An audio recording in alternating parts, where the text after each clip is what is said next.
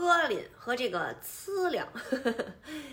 今天说这两个词儿啊，好比说冬天天气特别冷，然后这个羽绒服不是都有这高领这扣吗？哈，有的人呢他就不愿意扣这个扣，就这么散着，就这么敞着啊，就把这脖子就叫喝淋着。然后那个家长就得说呀，说你看看你把这扣系上，喝淋着那大脖子，你冷不冷啊？就是喝淋着，我就觉得就是就是这么敞开，完了给它露出来吧。比如说咱们去超市买了一大口袋东西哈，嗯，然后那个妈妈就说说这个把那个口袋系上点儿，别喝淋着，喝淋着那东西回头全洒了。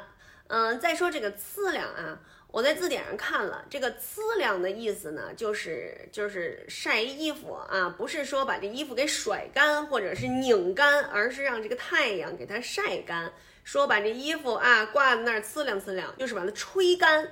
但是这个呲凉呢，在生活当中不光用于衣服，嗯，晒衣服什么的，还用于比如说，嗯，那天我不是去山上捡栗子嘛？那栗子捡回来，它不是特别湿嘛？新鲜的栗子嘛，嗯，就得搁在太阳底下呲凉呲凉，敞开那个、那个、那个袋儿，给它呲凉呲凉，要不然的话它就沤了，完了就该那个长霉了。还有咱们换季，那衣服从柜子里拿出来，它不是都皱皱巴巴的吗？说喷点水把它挂在那儿呲凉呲凉，它不就平整了吗？